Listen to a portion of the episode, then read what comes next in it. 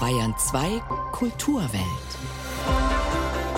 Am Mikrofon begrüßt Sie Knut Kautzen mit diesen Themen. Otto, die Ausstellung. Im Buchheim Museum Bernried am Starnberger See zeigt der Blödelbade und Volkskomiker Otto Walkes rund 200 seiner komischen Gemälde und Zeichnungen. Ich habe nie abstrakt gemalt. Ich wüsste auch gar nicht, wie das gehen soll. Was malt man denn da? Träume? Visionen? Fantasien? Oder ist es bloß eine Theorie, die man bebildert? Zum Beispiel meine, die besagt, dass die Abstraktion so etwas wie der Nonsens in der Malerei ist. Leider ohne dabei sehr komisch zu wirken. Was von Otto am Starnberger See ausgestellt wird, das erfahren Sie gleich bei uns. Außerdem geht es um eine Münchner Ausstellung von drei Künstlerinnen und Künstlern aus der Ukraine, Polen und Georgien. Und wir porträtieren den Mann, der heute die Musik beisteuert. Johnny Greenwood, der Gitarrist von Radiohead, hat mit dem israelischen Gitarristen Dudu Tassa zusammen ein Projekt, das sich Jadak Karibak nennt. Kulturwelt. Das aktuelle Feuilleton auf Bayern 2.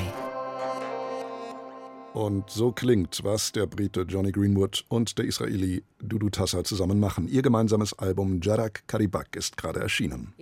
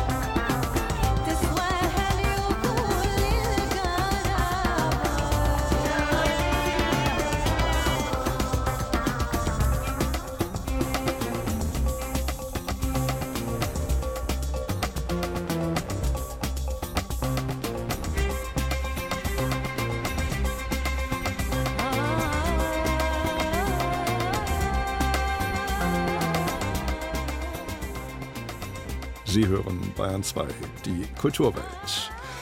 Unklar ist, ob der Katalog zu jener Kunstausstellung, um die es jetzt gehen soll, Otto-Katalog heißt. Folgerichtig wäre das. Schließlich ist es ja Otto Walkes, den alle Welt nur Otto nennt, der im Buchheim Museum Bernried rund 200 Gemälde und Zeichnungen zeigt. Denn der Ostfriese, Sohn des Malermeisters Karl Walkes, hat ab 1970 an der Hamburger Hochschule für Bildende Künste bei den fantastischen Realisten Rudolf Hausner und Hans Thiemann studiert und malt seitdem. Vor allem malt er gerne nach, was andere schon vor ihm auf die Leinwand gebannt haben. Alte und nicht ganz so alte Meister. Maler der klassischen Moderne.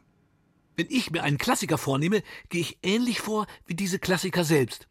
Meine Vorbilder sind eher unakademisch. Viele ihrer Erfinder werden der klassischen Moderne zugerechnet, als man dem Pinsel wieder freieren Lauf ließ und die Striche nicht mehr kaschiert wurden. Von Manet und Munch bis Hopper und Hockney ist kein Meisterwerk vor mir sicher. Was ich male, sind eigentlich Coverversionen. Bekannte Vorbilder, ottotypisch verfremdet durch den sparsamen Einsatz von Ottifanten, Flügelkappen und Urfaultieren. So hat es Otto Walkes mal in seiner Autobiografie Kleinhirn an alle beschrieben. Das Ergebnis ist jetzt in Bernried zu bewundern. Otto, die Ausstellung. Gabi Weber war am Starnberger See und hat erlebt, was der bald 75-jährige Otto dort sagte. Ich bin nur ein kleiner Friesenjunge und ich wohne hinterm Deich. Der Friesenjunge zu Gast in Bayern. Er trägt einen dunkelblauen Janker, macht seine üblichen Otti-Späße und strahlt über beide Ohren. Denn hier im Buchheim-Museum kann er nun seine Werke präsentieren. Im Herbst letzten Jahres war er schon mal da, dummerweise an einem Montag, stand vor verschlossenen Türen, keiner hat ihn reingelassen. Als Museumsdirektor Daniel Schreiber davon erfuhr, hat er sofort Kontakt aufgenommen, denn schließlich ist er Otto-Fan seit seiner Kindheit. Ich komme aus einem theologisch geprägten Haushalt und dann war das für mich einfach unglaublich befreiend, sein Wort zum Sonntag da zu hören, wo er dann also Wortbrücken von Theologie zu Theodorant herstellt. Ich wäre, glaube ich, ohne Otto nicht das, was ich heute bin. Im Untergeschoss des Museums tummeln sich nun die Ottifanten. Kniehoch stehen sie da als Skulpturen, mal quietschbunt, mal im Louis Vuitton-Design. Oder sie tauchen in den Bildern auf. Keith Herrings Strichmännchen bekommen Gesellschaft von den Rüsseltieren. Dass es einst der Ottifant und nicht die Otti-Raffe wurde, erklärt Otto so. Der Ottifanz ist eigentlich das Resultat eines missglückten Selbstporträts. Ich habe versucht, mein Profil zu zeichnen. Früher, wie alt war ich da? 13, 14. Und das ist mir nicht so richtig gelungen. Da dachte ich, ich werde die Nase mal ein bisschen verlängern, die Augen etwas vergrößern, kleine Stimmelöhrchen und die Beinchen dicker machen, das Schwänzchen dran. Und da war es dann ein Elefant.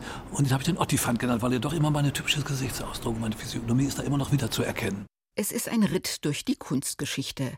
Caspar David Friedrichs Wanderer über dem Nebelmeer empuppt sich als Selbstbildnis. Da steht eindeutig Otto auf dem Hügel. Und bei Vermeers Dienstmagd fließt die Milch nicht aus dem Krug, sondern, wie könnte es anders sein, aus einem Rüssel. Er ist unbestritten ein hervorragender Maler. An der Hochschule für Bildende Künste in Hamburg hat er einst studiert. Dann kam die Komikerlaufbahn dazwischen. Im Buchheim-Museum hat er sich von Erich Heckels Gemälde Der schlafende Pechstein inspirieren lassen. Daraus wurde der schlafende Otto, in gleicher Haltung, mit schwarzer Hose und rotem Hemd, auf dem Stuhl liegend. Ja, kommen ihm die Ideen im Schlaf? Die Ideen kommen, wenn man immer mit offenen Augen durch die Welt geht, dann kommen einem viele Ideen. Das kann eigentlich jedem passieren. Nur jeder kann es halt nicht so umsetzen wie er. Das Malen ist für ihn Entspannung nach dem ständigen Touren. Es gibt viele, viele Vorschläge und viele, viele Ideen und viele Anregungen. Ich bin noch nicht so weit. Die dürfen das nicht so sehr überbewerten, nur dass ich so ein paar bunte Bilder gemalt habe, dass ich schon ein großer Künstler bin. Ich entwickle mich ja noch. Rund 200 Gemälde und Zeichnungen sind zu sehen. Otto hat seine eigene Maltechnik. Die unterste Schicht besteht bei ihm aus Ostfriesentee. Was sonst? El Grey und so die anderen Teesorten verbleichen nach einer gewissen Zeit, sind sehr lichtempfindlich. Man könnte dann durch einen Zusatz wie Künstlertemperana Umbra äh, das die Haltbarkeit ein bisschen garantieren. Das ist also eine Erfahrungssache. Ich bin nur ein kleiner Friesenjunge und ich wohne hinterm Deich. Es ist ein kleiner Schritt für die Menschen, aber ein großer Schritt für den friesischen Maler. Und darüber bin ich sehr, sehr glücklich und bin auch sehr stolz. Eine Ausstellung, die einfach nur gute Laune macht. Denkt dir nur einmal die Alpen weg. Was da bleibt, das ist mein Deich. Bis zum 5. November im Buchheim-Museum Bernried zu sehen Otto die Ausstellung. 12.14 Uhr ist es jetzt. Der Gitarrist Johnny Greenwood gilt als ein eher introvertierter Künstler. Deshalb gibt der 51-jährige Brite auch kaum Interviews. Seine Band Radiohead hat seit 20 Jahren schon jede Form von Öffentlichkeitsarbeit eingestellt. Man lässt lieber die Musik für sich sprechen. Jetzt macht Greenwood eine Ausnahme, weil er erklären möchte, was es mit seinem Projekt Jarak Karibak auf sich hat. Marcel Anders hat ihn zu seiner Zusammenarbeit mit dem israelischen Musiker Dudu Tassa befragt.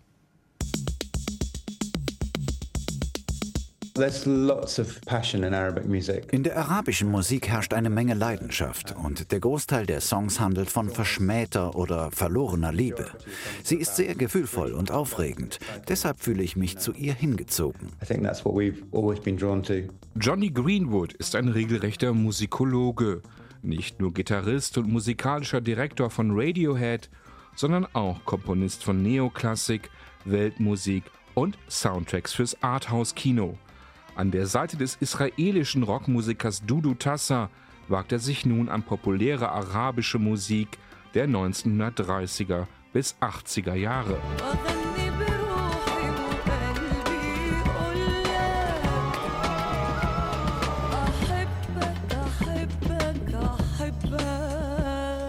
Diese Stücke gehen Tassa und Greenwood auf unkonventionelle Weise an.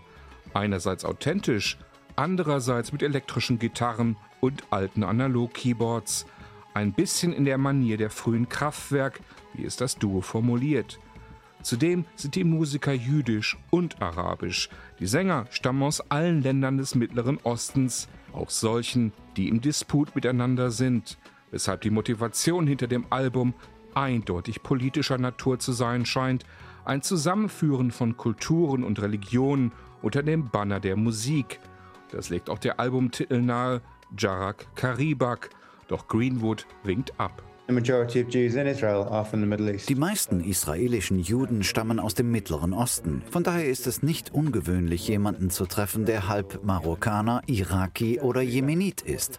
Und Jarak Karibak war eine israelische TV-Show aus den 70ern, die die arabische Sprache vermittelt hat. Eine typische Formulierung, die so viel bedeutet wie, es ist besser, einen guten Nachbarn zu haben, als einen weit entfernten Verwandten.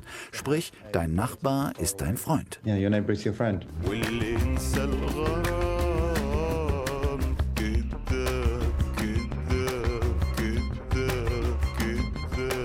Eine Botschaft, die angesichts des Israel-Palästina-Konflikts geradezu utopisch anmutet. Doch Greenwood, der mit einer israelischen Künstlerin verheiratet ist, betont, viele junge Israelis seien liberaler und weltoffener als ihre Regierung und teils stolz auf ihre arabischen Wurzeln. Deshalb seien die Songs auf Jara Karibak aktueller denn je. In den 60ern und 70ern war diese Musik verpönt. Aber das ändert sich gerade. Die Leute entdecken diese alten Platten wieder, legen sie neu auf und sind fasziniert, wie viele Einflüsse darin auftauchen. Von türkischen bis zu tunesischen. From everywhere from Turkey down to Tunisia. I mean, it's, it's fascinating.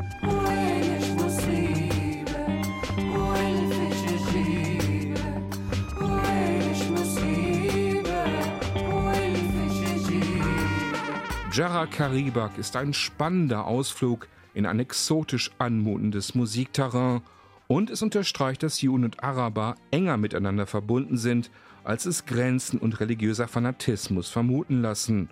Unter der Regie von Greenwood und Tassa harmonieren sie in trauter Eintracht auf Stücken, die vor Leidenschaft und Spielfreude strotzen. Die Magie der Musik, die fast an Bürokratie und Visa gescheitert wäre. Es war eine echte Herausforderung, gerade als es darum ging, den Sänger Kara al-Saedi für die Aufnahme nach Tel Aviv zu holen.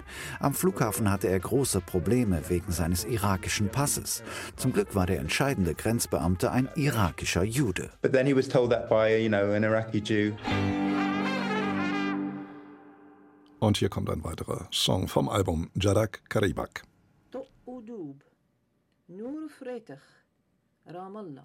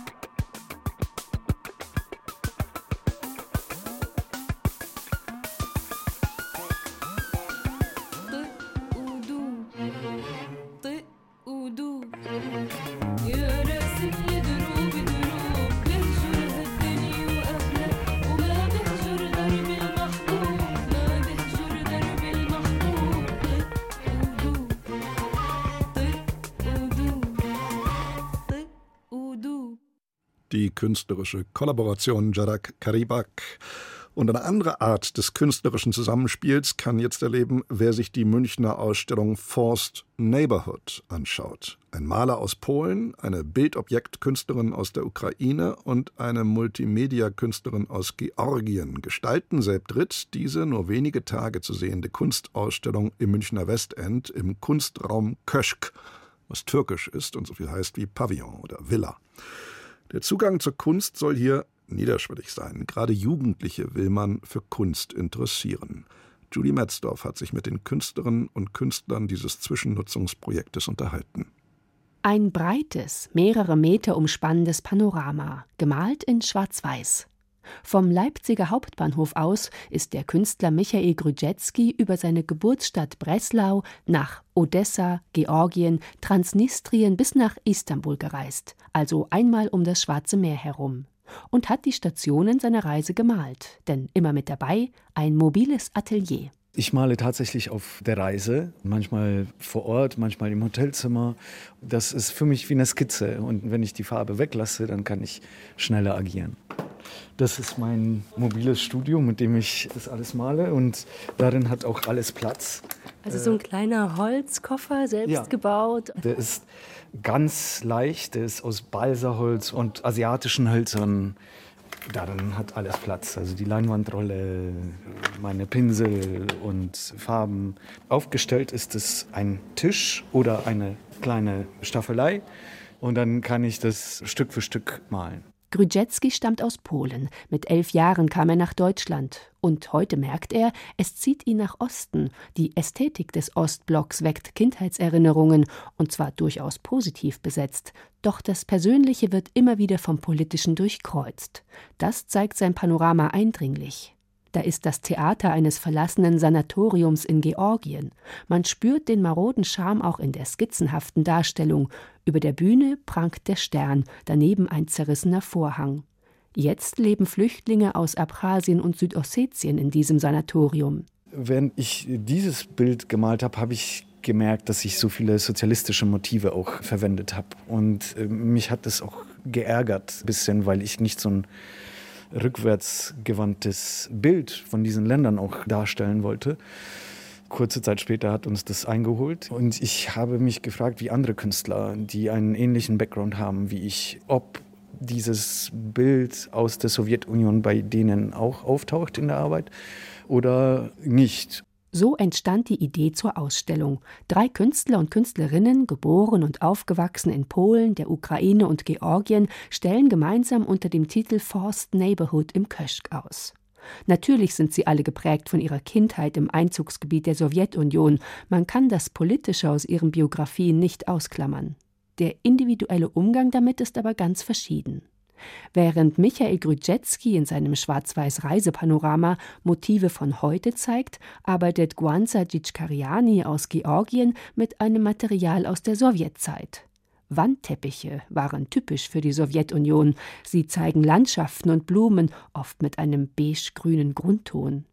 Guanza Dzitschkariani zerstört diese kritiklosen Kitschlandschaften, sie zerpflückt sie regelrecht, schneidet hinein, reißt sie auf, kokelt sie ein bisschen an und sie fügt ihnen etwas hinzu. Mit roten und rosa Fäden hat sie Sätze darauf gestickt. Morally corrupt steht da auf Englisch oder generational trauma. Stichworte, die sich auf die aktuelle Gesellschaft beziehen, zwischen Anklage und Analyse. Jeder hatte solche Teppiche, erzählt die Künstlerin, auch ihre Familie, aber sie fand sie damals schon hässlich.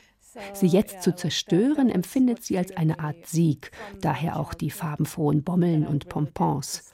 Als Sieg über die Ästhetik, die sie zu dem gemacht hat, was sie heute ist, aber mit ein bisschen Schmerz im Hintergrund.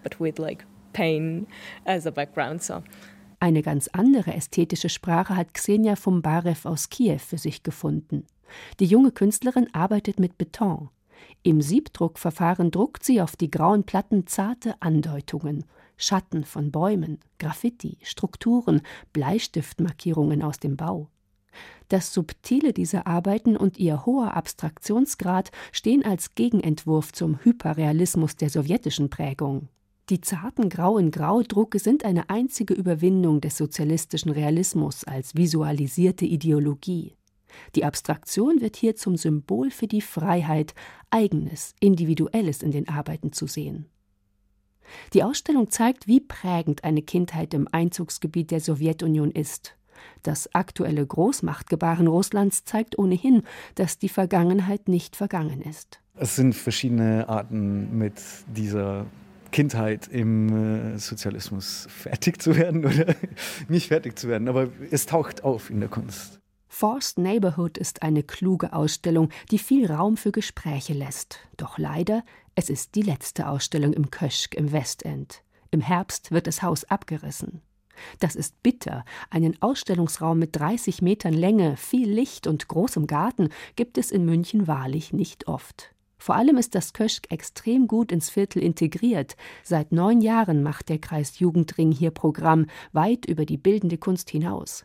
Hier finden Konzerte, Lesungen, Workshops, Band- und Chorproben statt. Vor allem junge Künstler können sich hier ausprobieren. Besonders gern werden generationsübergreifende Projekte realisiert, in denen Jugendliche und Rentner zusammenkommen. Das alles immer bei freiem Eintritt.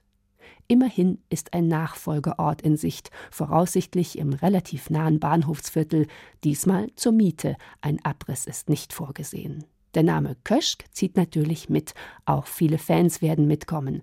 Im besten Fall wächst die Community und es ergeben sich ganz neue Beziehungen. Bis zum Herbst gibt's im Köschk im Westend jedenfalls nochmal extra viel Programm. Nur wenige Tage lang, nämlich bis zum 26. Juni im Münchner Köschk im Westend zu sehen, die Ausstellung Forced Neighborhood. Das war's von uns. Danke fürs Zuhören, sagt Knut Korzen.